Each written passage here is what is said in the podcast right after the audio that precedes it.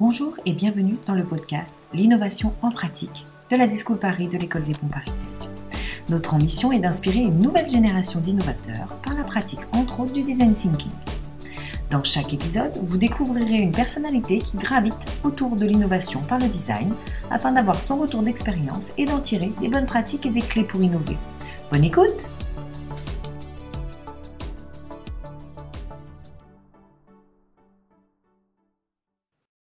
je suis Caroline de la Discool Paris. Aujourd'hui, j'ai le plaisir d'accueillir Stéphane Gauthier, fondateur de Makers, qui est une agence de conseil en innovation. Bonjour.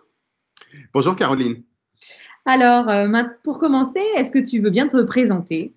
Ah, ben, avec grand plaisir. Euh, donc Stéphane Gauthier, je suis euh, designer de, formation et avec une formation préalable plutôt des arts appliqués et notamment à l'école Boulle en ébénisterie. Euh, et j'ai fondé effectivement Proofmaker avec un associé. Je ne suis pas tout seul à l'avoir fondé, donc avec euh, Mathieu, mon associé, qui lui est ingénieur, euh, école centrale. et on a fondé cette agence de conseil en innovation sur, sur un constat qui nous tenait à cœur, qui est de dire aujourd'hui, le sujet n'étant pas tant de faire éclore les projets d'innovation, il y en a plein, les entreprises en ont plein. Elles, ont, elles ont acquis des nouvelles méthodologies. le sujet aujourd'hui, c'est de transformer l'innovation. Donc voilà, on a, on a vraiment travaillé et œuvré à les aider à porter l'innovation jusque sur le marché. Euh, mais je pense qu'on en reparlera un petit peu après. Euh, et donc, ça fait, euh, ça fait six ans que Proofmaker existe et moi, ça fait 22 ans que, que je pilote des processus d'innovation dans des grandes structures. D'accord. Alors, du coup, comment tu es passé de, de designer à plutôt conseil en innovation et plutôt dans le design thinking ou l'innovation? Ah, mais ça, c'est une grande. merci de cette question parce que ça a été un moment très important je dirais, euh, dans, ma vie, euh, il s'est avéré que euh, à la fin des années 90, où j'avais œuvré dans différentes structures et notamment dans une structure internationale, puisque je travaillais pour un grand groupe coréen. Je suis parti en Corée, je suis revenu pour piloter le Centre européen de, de design de Deo Electronics, donc les appareils électroniques domestiques. Euh, et la fin des années 90, c'est l'époque. Donc, moi, je, quitte euh, ce, groupe euh, en 98 pour rejoindre une grande agence de design parisienne qui s'appelait Plan Créatif. et c'est à peu près le moment où ce métier, qui était un métier d'agence, le design, donc c'était un métier qui était consommé par les industries via des structures spécialisées, euh, commencer à, rentrer massivement dans l'entreprise. Alors, je dis bien massivement, puisque d'autres industries, évidemment, ont intégré le design avant les années 2000. Mais on va dire au tournant des années 2000, il y a ce mouvement assez important du design intégré. Et que petit à petit, euh, ce métier du design que l'on pratiquait tous euh, est devenu un métier intégré. Et en, tant qu'agence, moi qui pilotais une structure, une business unit dans une, grosse agence, ben, il a fallu qu'on se pose la question, mais est-ce que finalement ce marché va disparaître puisqu'il devenait un métier intégré alors qu'il a été pendant très longtemps un métier d'agence. Euh, et si nous, on ne voulait pas disparaître en tant qu'agence, qu'est-ce qu'on avait à proposer finalement sur ce marché euh, pour être complémentaire au design intégré? Et donc, euh, naturellement, on s'est posé la question, se dire, mais c'est quoi la valeur ajoutée du design des métiers de la création dès lors que le design est intégré dans l'entreprise? Qu'est-ce qu'une agence peut continuer à, à délivrer? Et c'est cette réflexion-là qui nous a amené à une conviction euh, c'est que d'abord, il fallait qu'on aille chercher de la valeur plus en amont de la chaîne et, pas en aval. Pourquoi pas en aval? Parce que toute la partie du développement, de la pré-industrialisation était déjà extrêmement occupée, y compris dans l'entreprise, hein, avec les bureaux d'études et, la RD. Euh, par contre, en amont, toute la question de l'innovation produit, euh, il y avait encore des choses à faire. Et on s'est posé la question, comment est-ce que les métiers de la création pouvaient apporter de la valeur sur les phases amont, sachant que l'entreprise avait intégré le design euh, au même titre que le marketing, que la R&D dans, dans, son entreprise. Voilà. Et donc ça, ça a été le déclic. Ce qui n'a pas forcément été euh, très simple au début, parce que pour être tout à fait honnête, euh, donc c'est début des années 2000, on est un peu précurseur. Alors évidemment, comme d'habitude, hein, les pays anglo-saxons et notamment aux États-Unis, évidemment, ils, avaient tiré les premiers et, et ils avaient lancé la trace de ce qu'était la conception centrée sur l'utilisateur. On n'appelait pas du tout ça le design thinking, mais le user-centric design. Et euh, en quoi cette réflexion-là euh, permettait d'éclairer finalement euh, les cahiers des charges produits? À l'époque, on ne parlait pas encore tout à fait de design de service, ça commençait tout doucement. Et donc voilà, on a, on a essayé de travailler sur ce segment-là. pas très simple au début, puisque globalement, on était un peu les seuls et on se disait, les entreprises disaient, bah, oui, ok, c'est intelligent ce que vous nous racontez, mais franchement, est-ce qu'on en a besoin? Et puis en fait, ce qui était très amusant, c'est que pratiquement un an et demi ou deux ans après que nos clients nous aient quittés en tant que clients d'agence, ils sont revenus nous voir euh, avec euh, des questions qui étaient finalement très très ciblées par rapport à ce que l'on avait développé. C'est globalement, ils nous disaient bon bah on n'a plus besoin de on n'a plus besoin de vous demander entre guillemets des études design parce que comme vous le savez, on a intégré le design. Mais moi, ma question en tant que directeur du marketing, directeur du design, peu importe, c'est qu'est-ce que je donne à dessiner à mes designers? Elle était surprenante cette question. Et cette question, c'était c'est quoi le cahier des charges de mes produits de demain pour que mes designers puissent finalement travailler dessus? Et donc là, on a compris que non seulement le design était rentré dans l'entreprise, mais il était rentré par une dimension malheureusement réduite, qui était celle probablement du style, comme ça l'a été au, tout début. Alors maintenant, les choses ont bien évolué, évidemment. Hein. mais ça nous a laissé la place pour finalement travailler cet espace de l'innovation produit. C'est quoi un cahier des charges d'innovation produit euh, pour une entreprise et en quoi les métiers du design peuvent éclairer ces, cahiers des charges? Et ça nous a lancé sur, euh, sur ce, sur ce marché-là et ça voilà, ça n'a pas, ça n'a pas, ça n'a pas déçu puisqu'on a eu de la croissance euh, quasiment pendant, pendant tout le temps. Quoi. Oui, ça. ça n'a pas arrêté et ça continue. Et ça continue, et ça continue. Ça continue. Et ça continue à évoluer encore. Alors oui, ça évolue, puisque ce que je disais sur le début de l'intégration massive du design, euh, c'est évidemment que ça a évolué, parce qu'aujourd'hui, euh, le design n'est plus du tout cantonné au style, et heureusement, euh, il, intègre bel et bien la réflexion sur l'usage, sur la relation, évidemment, à l'individu, et puis le design de service, ça fait énormément de bien pour penser la relation bien au-delà, évidemment, de l'objet, et ça, les entreprises ont énormément progressé là-dessus. Oui, et donc maintenant, euh, ton, ton, ton métier euh, consiste en quoi pour toi? Alors aujourd'hui, mon métier, nous, euh, donc Proofmaker est une agence de conseil en innovation. Alors ça fait bizarre parce que c'est un mot, on a beaucoup hésité à utiliser ce mot-là, mais quelque part, voilà, nos clients nous reconnaissent comme ça. Qu'est-ce que l'on fait? J'évoquais tout à l'heure le constat que l'on a fait il y a déjà pratiquement 7-8 ans, qui est de dire l'enjeu aujourd'hui, euh, c'est réellement de transformer l'innovation, c'est pas tant de la faire émerger. Euh, des idées, les entreprises en ont. Euh, elles ont toutes finalement acquises des nouvelles méthodes. On parle du design thinking, on pourrait parler du link startup, on pourrait parler du gros hacking. Bref, tout ça, c'est aujourd'hui du, common knowledge, hein, c'est du, savoir qui est vraiment partagé par les entreprises. Or, on pourrait se dire, bah, donc la, montée en, puissance, la montée en savoir des entreprises est vraiment propice à développer l'innovation. Euh, or, qu'est-ce que l'on constate? C'est que euh, aujourd'hui, le premier lieu de mortalité de l'innovation, c'est l'entreprise. Et donc ça, ça doit nous interpeller. C'est-à-dire que oui, il y a beaucoup de projets, mais il y en a très très peu qui sortent. Euh, et la question, c'est, alors peut-être on peut dire, il y en a très peu qui sortent parce qu'il y a beaucoup plus de projets rentrants qu'il y en avait avant. C'est possible aussi, évidemment. mais la question étant bel et bien du coup, plus du tout de c'est quoi le, finalement les, les champs d'innovation de demain? Les entreprises les ont relativement bien cernés. Euh, le sujet, c'est de les accompagner jusqu'à la sortie du produit ou du service innovant sur le marché. Donc, moi, mon métier s'est transformé. Euh, on, est toujours sur les processus d'innovation qui utilisent les outils du design. Ça, là-dessus, il n'y a, aucun, souci. Euh, mais, mais pour aller jusqu'au bout d'un processus d'innovation, nous, on a la conviction, c'est que piloter l'innovation, c'est pas piloter une méthode, une méthodologie et un planning. Euh, pourquoi je dis ça? C'est que beaucoup d'entreprises que je vois ont acquis ce fameux knowledge que j'ai évoqué, cette connaissance, et ils pensent qu'en ayant la méthode, euh, c'est gagné. En fait, non. Évidemment, ce n'est pas à toi que je vais l'apprendre, c'est que la méthode, elle est, ad hoc, à chaque fois, elle est différente en fonction du contexte. Donc, il faut procéder avec méthode, mais pas forcément euh, dérouler la méthode. Il n'y a pas deux méthodes. Donc, ça, c'est le premier point. Donc, ça, ce sont des choses qu'il faut faire rentrer dans les esprits, parce que ce n'est pas forcément évident. Euh, d'avoir cette, euh, cette vision-là. Et le deuxième point, c'est que par définition, euh, lorsqu'on aborde un sujet d'innovation, on n'en connaît pas la finalité, sinon ça serait si on avait la réponse avant de poser la question. Et donc, sur ces questionnements qui sont soit l'innovation de produit, soit l'innovation de service, soit l'innovation organisationnelle, forcément, au départ, on pose des hypothèses. Et notre sujet, pour transformer l'innovation, pour l'amener sur son marché, c'était de se dire, mais comment est-ce que l'on on arrive à, éclairer ces hypothèses, ou du moins à renseigner ces hypothèses pour faire des choix éclairés Et donc, du coup, pour faire véritablement de la stratégie, piloter l'innovation et surtout faire du management du risque. Euh, parce que par définition, quand on dit innovation, on dit risque, et en même temps, on dit survie de l'entreprise. Donc il faut savoir faire du management du risque dans un processus comme celui-ci. Et dès lors que le processus, il est là pour euh, euh, poser des hypothèses et, faire des choix, eh ben, il faut éclairer ces choix. et donc ça, c'est la partie qui est la plus importante pour nous aujourd'hui. Éclairer les choix, ça veut dire quoi? Ça veut dire à chaque étape du processus, se poser la question, quelle est la connaissance que, dont j'ai besoin pour pouvoir euh, finalement faire les choix euh, des différentes hypothèses? Et euh, en fonction de la connaissance dont j'ai besoin, c'est comment est-ce que je pense le processus, comment est-ce que je pense le protocole pour faire, pour aller chercher cette donnée, cette, cette connaissance.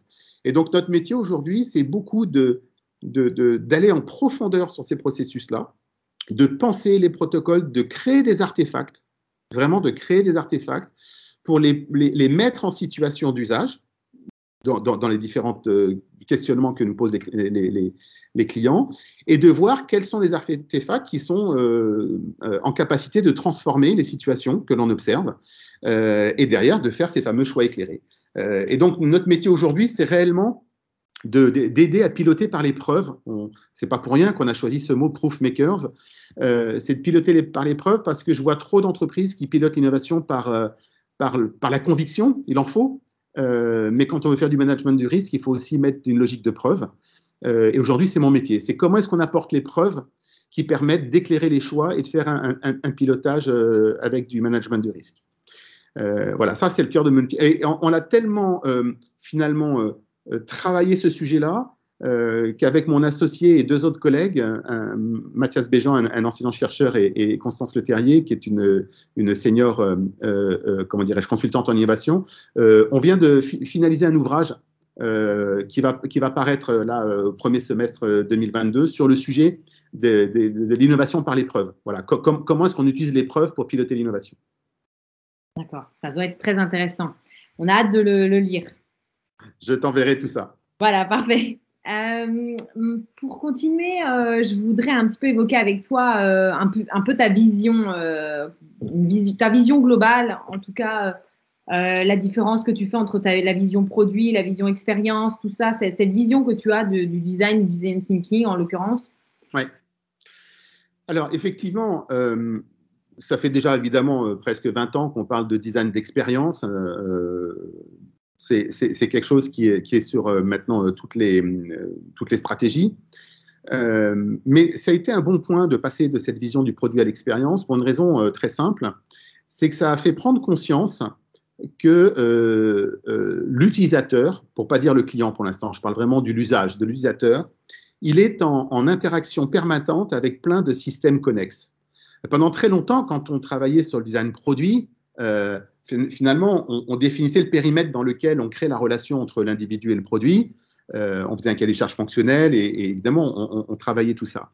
Euh, aujourd'hui, les choses sont beaucoup plus complexes. Il n'y a pas un seul produit qui n'est pas en interaction avec un autre système.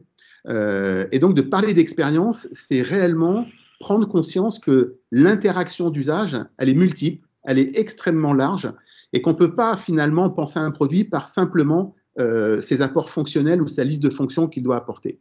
En fait, il est à un moment donné euh, un maillon d'un système, euh, et si on ne tient pas compte du système, bah, ça ne marche pas. Alors j'ai un exemple qui, qui, m'a frappé, qui est peut-être pour illustrer tout ça.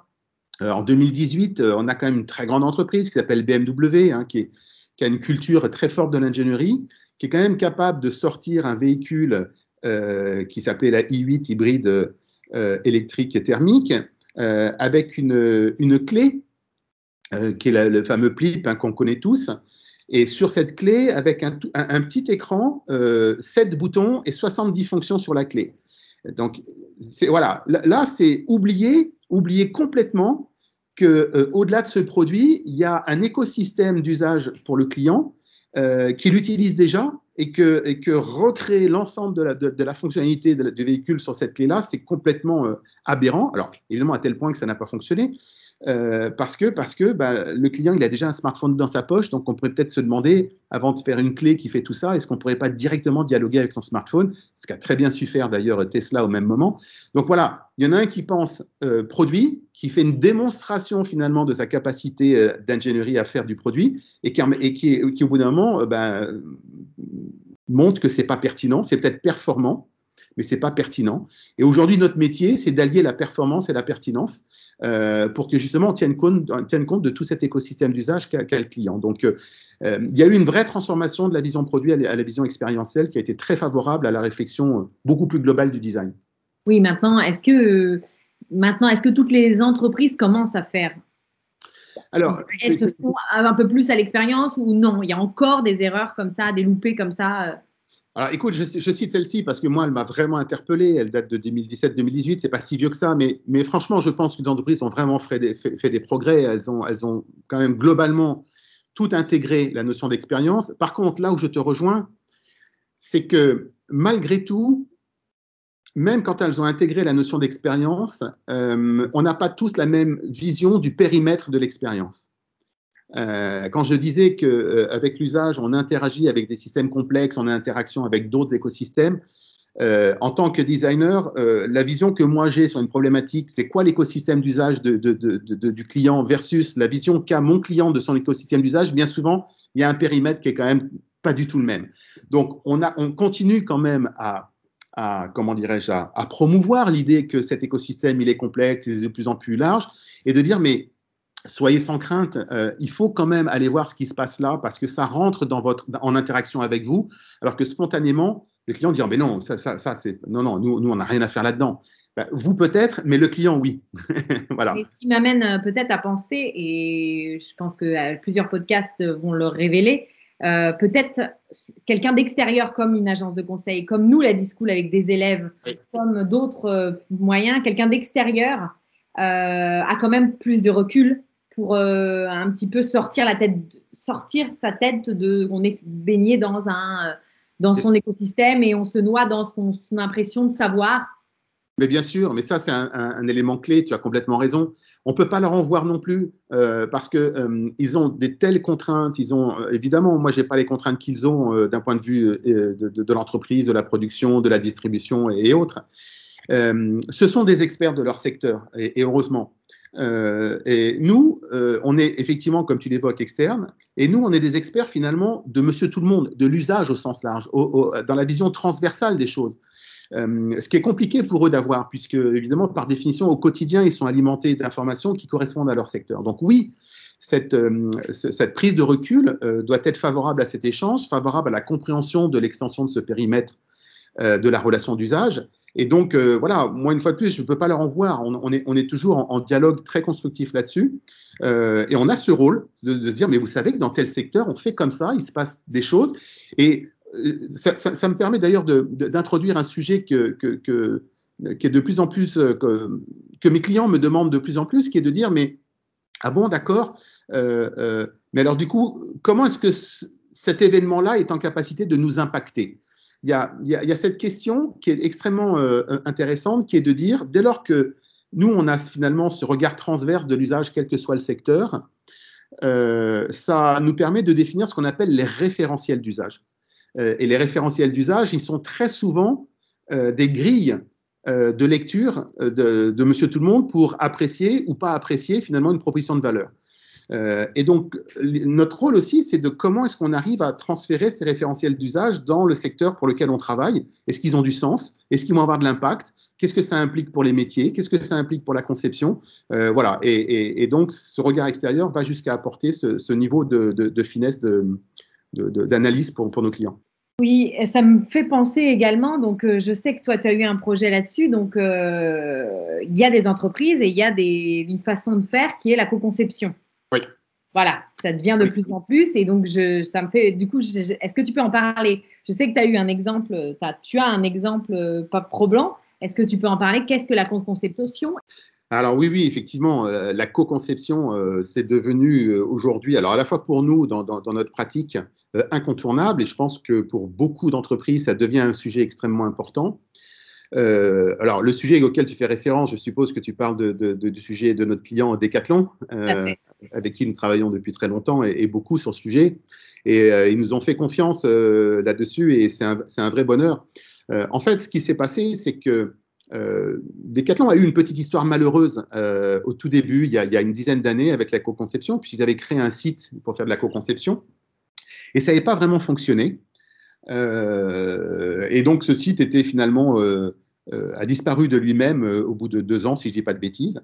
Euh, mais on sentait bien quand, profondément, ils étaient quand même extrêmement questionnants sur ce sujet de la co-conception. Pourquoi? Alors, tout ça, après, c'est né aussi d'une volonté du, président de Decathlon, Michel Abaléa, qui, à un moment donné, a, dit il faut qu'on fasse la troisième révolution du groupe et que le groupe est, champion entre guillemets pour euh, euh, penser, euh, concevoir, développer et commercialiser des produits. Or, un sport, c'est pas un équipement. Un sport, c'est un produit plus un service. L'exemple tout bête, c'est que j'ai beau acheter une raquette de tennis, si j'ai pas loué une heure de terrain, à part si j'ai mon terrain perso, je vais pas réussir à jouer au tennis. Donc, c'est bel et bien l'association d'une offre produit et service. Et de façon très clairvoyante, il dit euh, on sait très très bien faire des produits, on ne sait pas faire des services, c'est pas notre ADN, on ne saura pas faire. Et donc la question, c'est comment est-ce que l'on va euh, identifier, créer des communautés et co-créer des services autour de nos produits pour que l'expérience soit la plus, la plus belle, l'expérience du sport soit la plus belle? On revient évidemment à cette notion d'expérience qu'on évoquait tout à l'heure. Donc tout est parti de là. Et euh, effectivement, ils avaient cette historique de la co-création euh, ils nous ont demandé avec Mathieu de, les aider à, imaginer ce que devait être finalement une plateforme euh, de co-création pour les sports de, de Decathlon. et alors, la, première chose qui a été extrêmement intéressante, je vais dire deux, trois choses un peu clés, mais la première chose, c'est que très, très vite, en rentrant en contact avec tous ces pratiquants, on, a pris, on a sélectionné un certain nombre de sports et on est allé au contact, on est allé les voir et les comprendre. Euh, évidemment, euh, on se rend compte que la, la, notion de la communauté, elle est multiple. Il y a une communauté qui va vous aider à identifier des, usages. Il y a une communauté qui va vous aider à, co-créer. Il y a une communauté qui va vous aider à développer. Il y a une communauté de makers qui va vous aider à prototyper. Bref, il n'y a pas un co, il y en a sept. Déjà, la question, c'est de se dire, tiens, c'est marrant, euh, les communautés, ce n'est pas une communauté, ce sont les communautés. Euh, donc, comment est-ce qu'on identifie déjà ces communautés? Et dès lors qu'on arrive à identifier ces différentes communautés, on va devenir beaucoup plus fin dans la relation qu'on va pouvoir créer avec eux. Le deuxième point qui a été clé et fondamental, c'est de comprendre qu'une communauté, on ne la crée pas. C'est pas vrai. Une communauté, on la révèle. Les gens, ils vous ont pas attendu. Si ce sont tous des bricoleurs et des makers, c'est pas parce que Decathlon ou, ou Proofmaker frappent à leur porte que du jour au lendemain, ils deviennent makers. Non, ils sont là. Mais par contre, pour les fédérer en communauté, il faut imaginer euh, l'enjeu euh, qui va les rassembler. C'est quoi qui va les faire vibrer, qui va les rassembler? Donc, on fait émerger une communauté, on ne la crée pas, c'est pas vrai. Et donc, toute la question qui a été de se dire, mais comment on fédère ces gens? Comment est-ce qu'on crée la communauté? Et arrive en cascade la troisième question qui est fondamentale, c'est que pour fédérer une communauté, il faut effectivement un objectif commun et il faut définir un gagnant-gagnant. Euh, cette communauté va se fédérer parce qu'elle a, elle, quelque chose à gagner et nous, on a quelque chose à gagner. C'est quoi le gagnant-gagnant? Et évidemment, le gagnant-gagnon n'est pas le même pour les sept communautés que j'évoquais tout à l'heure. Voilà. Donc tout ce travail-là euh, a été fait et aujourd'hui, ça produit des effets absolument incroyables euh, puisqu'on a développé une plateforme de co-création pour le groupe. Euh, et euh, aujourd'hui, j'ai plus les derniers chiffres en tête, mais on a quasiment la moitié des sports de Decathlon qui font appel à cette plateforme pour faire de la co-création, du co-développement, du co-test sur les produits. Et l'ambition, c'est qu'à 2023-2024, 100% des produits passent par cette logique-là. Et donc, c'est une transformation très importante de la façon de, penser, de concevoir les produits. et qui est, qui est aujourd'hui, je pense, incontournable pour, pour beaucoup, beaucoup de structures. Et en, détail, la plateforme, par exemple, elle permet donc euh, un sportif, il va dessus et qu'est-ce qu'on qu'est-ce qu'on lui propose? Alors, euh, un sportif, effectivement, il va dessus, il peut définir son profil avec ses préférences, avec ses, pratiques sportives, mais euh, il peut aussi mettre tout un tas de, skills qui ne sont pas forcément liés à la pratique sportive. Et puis, on va lui proposer un certain nombre de sujets euh, qui sont soit des sujets réellement de, réflexion, soit des sujets de test, soit des, sujets euh, d'évaluation, euh, soit des sujets très en amont pour réfléchir à, des éléments de stratégie sur l'évolution d'une pratique sportive. et là, on va animer ces communautés pendant un certain temps, une semaine, deux semaines, trois semaines, et pour voir en fait, en animant cette communauté, quels sont les éléments clés qui vont en ressortir. Et tout ça va directement servir le design, les chefs de produits, le marketing. Et ce qui est important, c'est évidemment une communauté, c'est de la faire vivre dans le temps. C'est ceux qui ont été vraiment contributeurs, c'est de les emmener jusqu'à la sortie du produit. Euh, on n'est pas là pour leur, presser le citron au départ. C'est pour ça que je parlais du gagnant-gagnant. Euh, et donc, c'est de les emmener le plus loin possible. Euh, partant du principe que, bien entendu, tous ceux qui travaillent dans un domaine sportif sont des passionnés du sport, mais qu'aujourd'hui, les pratiques sont réellement multiples. Il n'y a plus réellement un seul sport qui se pratique de façon purement académique. Euh, les sports, euh, ils, sont, en mutation permanente. Enfin, les exemples, les, euh, on a, tous les sports aujourd'hui sont en train de s'hybrider, par exemple. moi qui suis en bord de mer, qui fais beaucoup de sports de voile, aujourd'hui, le surf est en train de s'hybrider avec le, il s'est déjà avec le kite, il est en train de s'hybrider avec, avec la voile portée, il s'est déjà hybridé avec les foils. Bref, les hybridations sont tout le temps. Euh, et donc, il faut être au cœur de ces pratiques. Si vous n'êtes pas au cœur des pratiques, vous loupez en fait euh, tous les bons trains. Euh, et donc, l'idée d'être dans ces communautés, de, révéler ces communautés, une fois de plus, hein, de, créer l'objectif commun et de définir le gagnant-gagnant, ça vous permet d'avoir une longueur d'avance.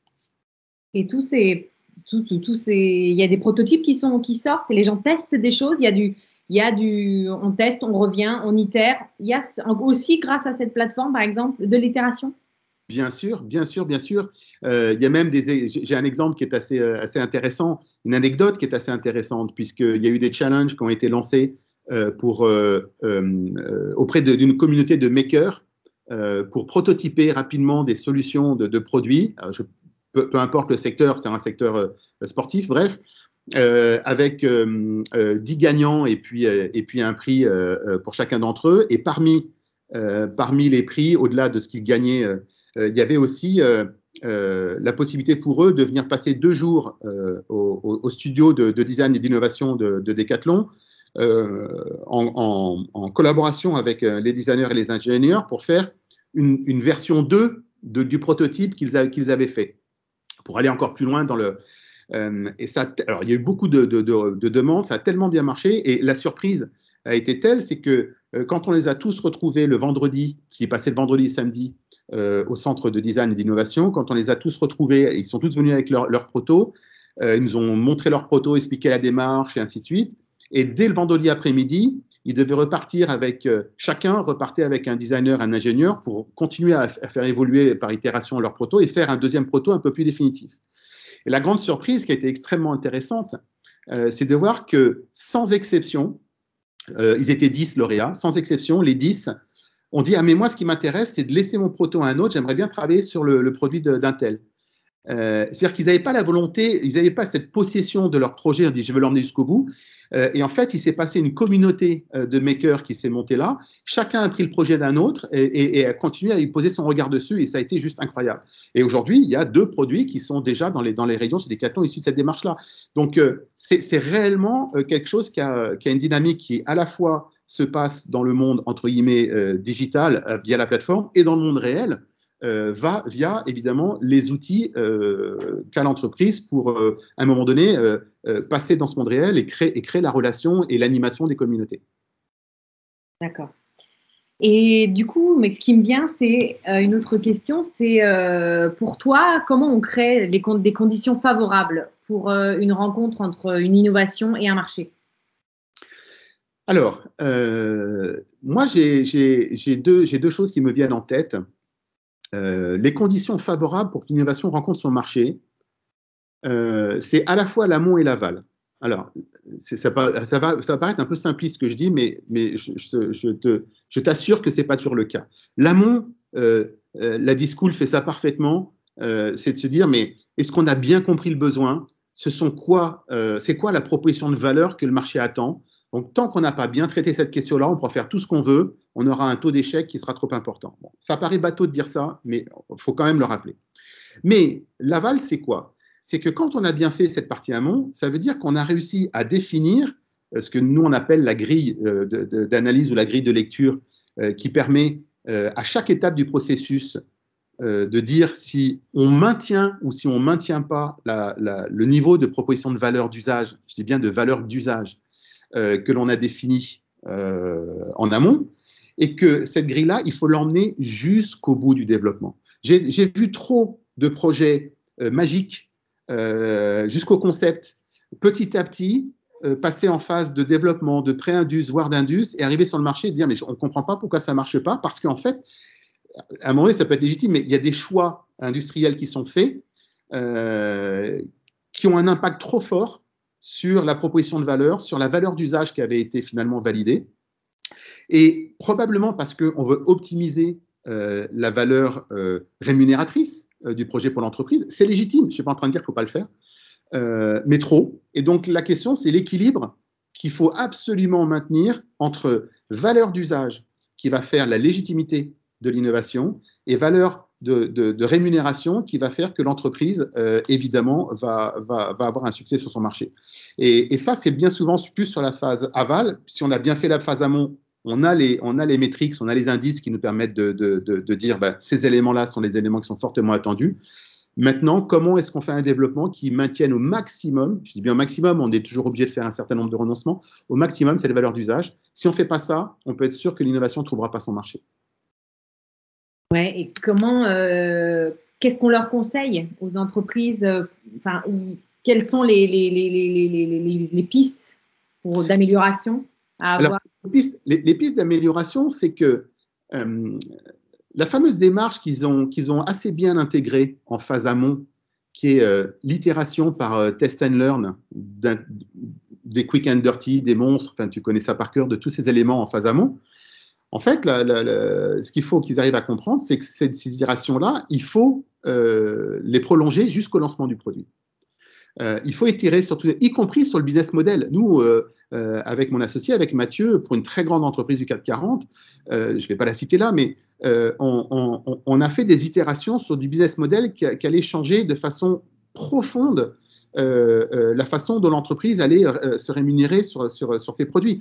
Et ça, on l'a fait en test and learn aussi.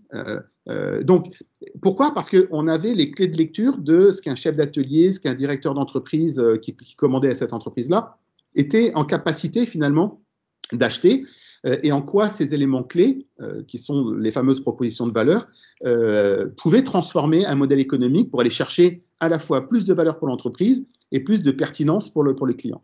Et, bien souvent, donc le conseil que je leur donnerais, c'est que bien souvent, ils arrêtent la logique du test and learn sur les phases de définition de concept. Et quand le concept est défini, ils reprennent un processus linéaire et classique de développement sans, en oubliant que euh, tous les critères des go-no-go des différentes phases de développement doivent être également alimentés à la fois par euh, est-ce qu'on n'est pas en train de dégrader la proposition de valeur et euh, est-ce qu'on ne pourrait pas tester? Parce que là encore, tiens, on a deux hypothèses en développement, celle-ci ou celle-ci. on a deux hypothèses, trois hypothèses en, modèle de revenus. Euh, et, qu'est-ce qu'on est capable de tester? C'est quoi l'artefact? Je reviens à ce que j'évoquais tout à l'heure, hein, piloté par l'épreuve, l'innovation par l'épreuve. C'est quoi l'artefact qui me permet à un moment donné, le produit est quasiment fini ou le service, mais le business model, je suis capable de le tester euh, et je vais jusqu'au bout. Euh, donc moi ce que je pourrais leur conseiller, c'est de d'appliquer cette démarche du proof making, c'est-à-dire de, travailler le pilotage par la preuve le plus longtemps possible. Juste le MVP, par exemple, le minimum viable product, ça reste un prototype sur un territoire restreint pour tester bah, les deux dimensions clés. Un minimum, est-ce que ma position de valeur elle est bonne? Viable, est-ce que mon, business model il est bon? Euh, Et voilà, et de ne pas, de pas bypasser ces étapes-là.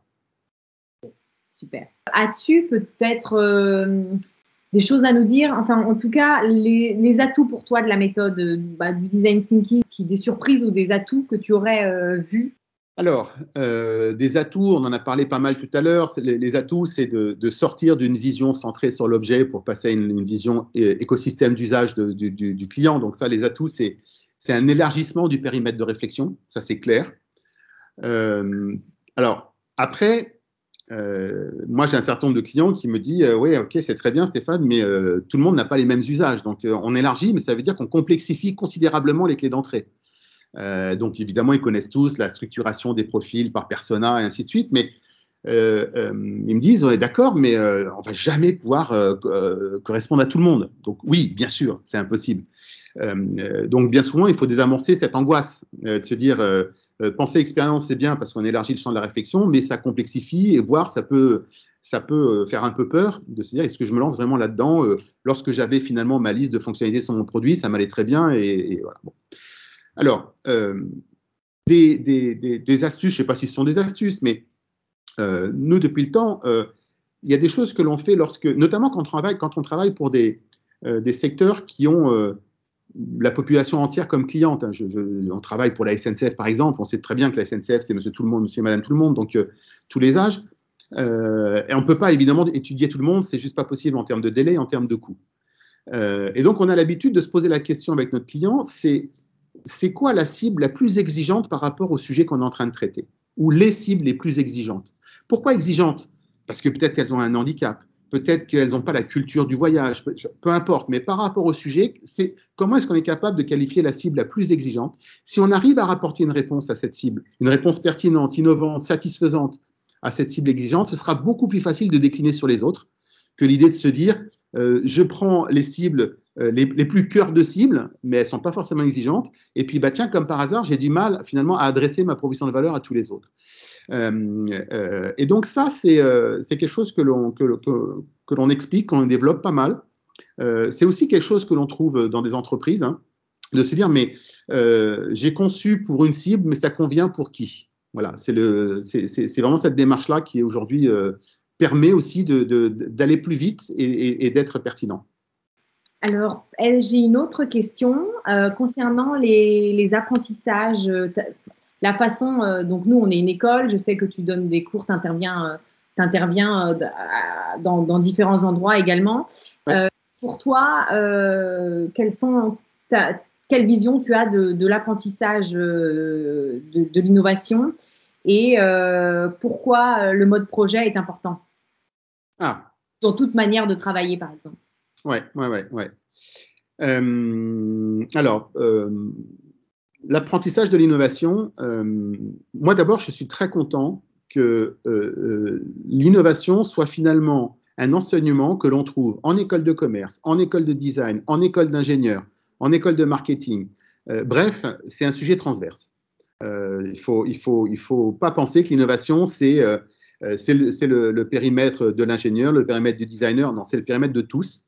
Euh, et d'ailleurs, et d'ailleurs, je suis très content qu'il y ait des mouvements qui commencent aussi à prendre de, l'ampleur. On, pense au legal design, par exemple, comment innover dans, le, dans juridique, euh, puisqu'on connaît tous les 56 pages de contrats qu'on ne veut pas lire et qu'on coche. Euh, voilà. comment est-ce que finalement les outils du design permettent d'apporter l'innovation dans, quel que soit le secteur? Donc, premier sujet, moi je suis extrêmement content que l'innovation aujourd'hui ait pénétré toutes les écoles quasi sans exception. Alors, on va dire que ça a été à un un phénomène de mode, mais malgré tout, c'est rentré et, ça veut dire que ça va être un, sujet dans, toutes les têtes. Et ça, c'est plutôt une bonne chose. Sur le mode projet, euh, oui, ça, c'est le deuxième élément qui est clé sur l'apprentissage de l'innovation. Et je viens de le dire juste avant, l'innovation, c'est pas le précaré d'un métier. Pas du tout. Euh, l'innovation, c'est l'association de savoir. Euh, donc, le mode projet, c'est avant tout une équipe pluridisciplinaire, et y compris les juristes. Euh, c'est pour ça que je venais au, legal design. Moi, j'ai une anecdote incroyable, notamment chez un constructeur automobile pour qui on a travaillé, euh, sur un projet qui semblait, impossible euh, à poursuivre sur, un, processus un peu, je ne vais pas décrire ici, mais ceux qui ont débloqué le système, c'était les juristes. Et, ça a été fantastique. Donc, je pense que le mode projet, il est vraiment essentiel dès lors que l'on parle de pilotage de l'innovation. Euh, à deux titres. Le premier, je viens de l'évoquer, équipe pluridisciplinaire. Euh, euh, tous les métiers qui, à un moment donné, peuvent avoir voix au sujet traité doivent être dans l'équipe projet. Alors, pas forcément en plein temps, ils peuvent évidemment être consultés et être de, façon ponctuelle, mais ça, c'est extrêmement important. Le deuxième point qui est important dans le mode projet, c'est que le mode projet sous-entend, sous-entend pour moi, d'être dans le faire et pas uniquement dans le pilotage. Ce que j'ai par là, quand, tout à l'heure j'évoquais le proof making, euh, euh, donc comment, piloter l'innovation par l'épreuve, j'insiste beaucoup sur le making. Euh, il y a un moment donné, penser les artefacts, concevoir les artefacts, les mettre en situation réelle pour évaluer, aller chercher la connaissance qui nous permettra de faire du pilotage, ça veut dire qu'on est dans le faire. et je pense que le mode projet doit absolument insister sur cette fameuse logique d'effectuation. Je, me mets en action de faire euh, parce que je ne peux pas juste euh, penser les choses. Il y a un moment donné, il faut que je rentre vraiment dans le, faire. Et c'est ce qui va nous permettre d'aller plus en profondeur, plus en détail, et d'aller chercher cette fameuse connaissance dont on a besoin pour, pour éclairer les choix. Donc euh, oui, le mode projet, absolument pluridisciplinaire. et en fonction des projets, ça ne me gêne pas qu'il y ait un lead de la part du commerce, un lead de la part de l'ingénierie, un lead de la part du design. Ce n'est pas le problème mais il faut qu'il y ait euh, euh, autour de la table l'ensemble des, métiers concernés. Euh, et puis surtout que le mode projet soit à un moment donné un mode de, la production et du faire et pas uniquement un mode du pilotage. Ça me paraît. En effet, pour les apprentissages, pour quand on apprend l'innovation, c'est bien, mais aussi au sein d'une entreprise, au sein d'un projet, toutes les entités doivent être impliquées à un moment ou à un autre, c'est ça? Ah ben clairement, bien sûr, bien sûr, elles doivent être impliquées à un moment ou à un autre. Il n'y a pas qu'un designer ou quelqu'un sur un sujet. Plus on est dans le, plus on est pluridisciplinaire au sein de l'entreprise sur le projet, plus c'est important. Absolument. Et, ne pas oublier ce que j'évoquais tout à l'heure, c'est pas parce que le projet, euh, le concept, il a, été validé et qu'on passe en phase de pré-indus que, que l'équipe doit se, se, séparer parce qu'il va se passer plein de choix euh, qui à un moment donné peuvent très bien impacter également le juridique. Je reprends l'exemple du juridique, hein, parce qu'on va commercialiser différemment, euh, avec un autre réseau de distribution, parce qu'on passe du produit au service, parce que X raisons, et qu'on va se poser la question de la partage, du partage de la valeur, euh, et ainsi de suite, qu'il va refaire des contrats, et que finalement, le juridique, plus il a été en amont du processus, ben, ça va lui poser beaucoup, beaucoup moins de problèmes de repenser le contrat en aval que si on lui portait ça et puis euh, en disant qu'il découvre le sujet et qu'il dise non mais attendez nous on n'a jamais fait ça vous y pensez même pas. Non mais là c'est allez oublier puis et ben voilà c'est foutu. Et donc comme j'ai dit tout à l'heure l'innovation elle meurt dans l'entreprise.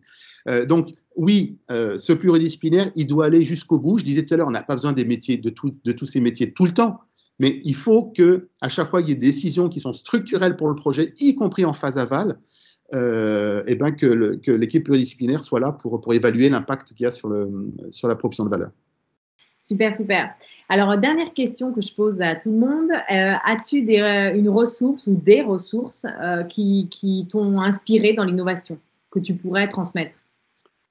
Alors, oui, oui, oui, c'est une bonne question ça, parce que je, vais, je vais passer tous les livres, évidemment, sur le design, les, les Tim Brown et les Change by Design et autres que tout le monde connaît, mais moi, personnellement, il y a trois livres qui m'ont vraiment euh, marqué. Euh, alors, le premier que je vais prendre, il n'est pas tout jeune. Hein. Euh, oh, je devrais dire quatre parce que, parce que je devrais dire Victor Papanek, quand même, Design pour un monde meilleur, voilà, un monde réel, pardon. ça, il est vraiment pas nouveau du tout, hein, années 70. mais plus, plus proche de nous, moi, j'ai le livre de Jérémy Rifkin, L'âge de l'accès alors que c'est un livre qui doit avoir peut-être 15 ou 20 ans maintenant, hein. euh, mais euh, Jamie Rifkin, que peut-être certains vont, se souvenir, économiste américain, euh, qui a été parmi les premiers à expliquer l'économie de la fonctionnalité. et l'âge de l'accès parle de, de, la transformation d'un monde de la possession à un monde de l'usage. Alors aujourd'hui, ça paraît évident, hein, tout, le monde, tout le monde le sait, tout le monde en parle, mais il y a 20 ans, et ce livre, moi, m'a profondément interpellé.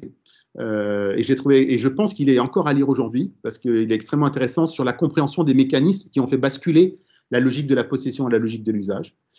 Euh, deuxième livre qui m'a profondément euh, marqué et, et, influencé dans ma pratique, c'est Christophe Midler qui a écrit un livre qui s'appelle L'auto qui n'existait pas. Euh, et qui euh, il explique d'un point de vue du, management et de l'organisation comment, avec euh, Yves Dubreuil, qui était chef de produit chez Renault, il a piloté le projet de la Twingo à la demande du président à l'époque, et qui est un projet fantôme, qui est officiellement, c'est pour ça que le titre c'est l'auto qui n'existait pas, officiellement, le président de Renault à l'époque n'a signé aucun document de ce projet-là. Euh, parce que s'il le faisait rentrer de façon officielle dans l'entreprise, euh, il était sûr que le projet capotait, parce qu'il était tellement révolutionnaire, tellement rupturiste sur les processus de conception, sur le management, qu'il fallait faire un projet Ghost.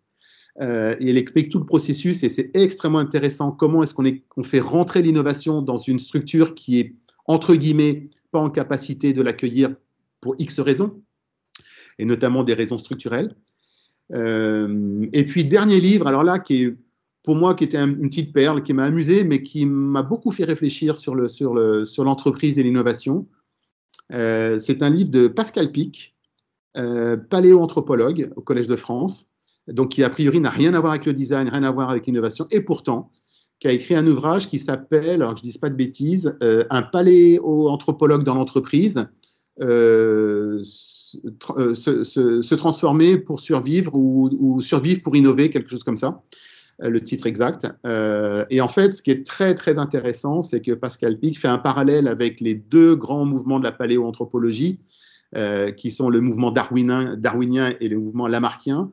Et en fait, il, arrive à faire la démonstration que les entreprises sont finalement autodéterminées par la vision du dirigeant. soit il y a une culture darwinienne, soit une culture lamarckienne, et ça a un impact extrêmement fort sur la façon dont il pilote l'innovation. et franchement, c'est un petit bijou que, que, voilà, moi qui m'a aussi pas mal transformer dans la façon dont je, je, je, pilote euh, la relation avec mes clients. Super, bah écoutez, je vais mettre tous les liens, euh, tous les liens de ces livres euh, gentil. dans le résumé. Merci beaucoup. Bah, merci d'avoir partagé avec nous tous ces apprentissages. c'est très riche. Eh ben, écoute, merci Caroline. Bah, moi, c'est toujours un vrai bonheur de partager avec, avec la Discool. Donc, c'est, voilà, merci à toi. Et puis, à très bientôt. Au revoir. Bye bye. L'épisode est terminé. Merci de l'avoir écouté et de suivre notre podcast L'innovation par la pratique.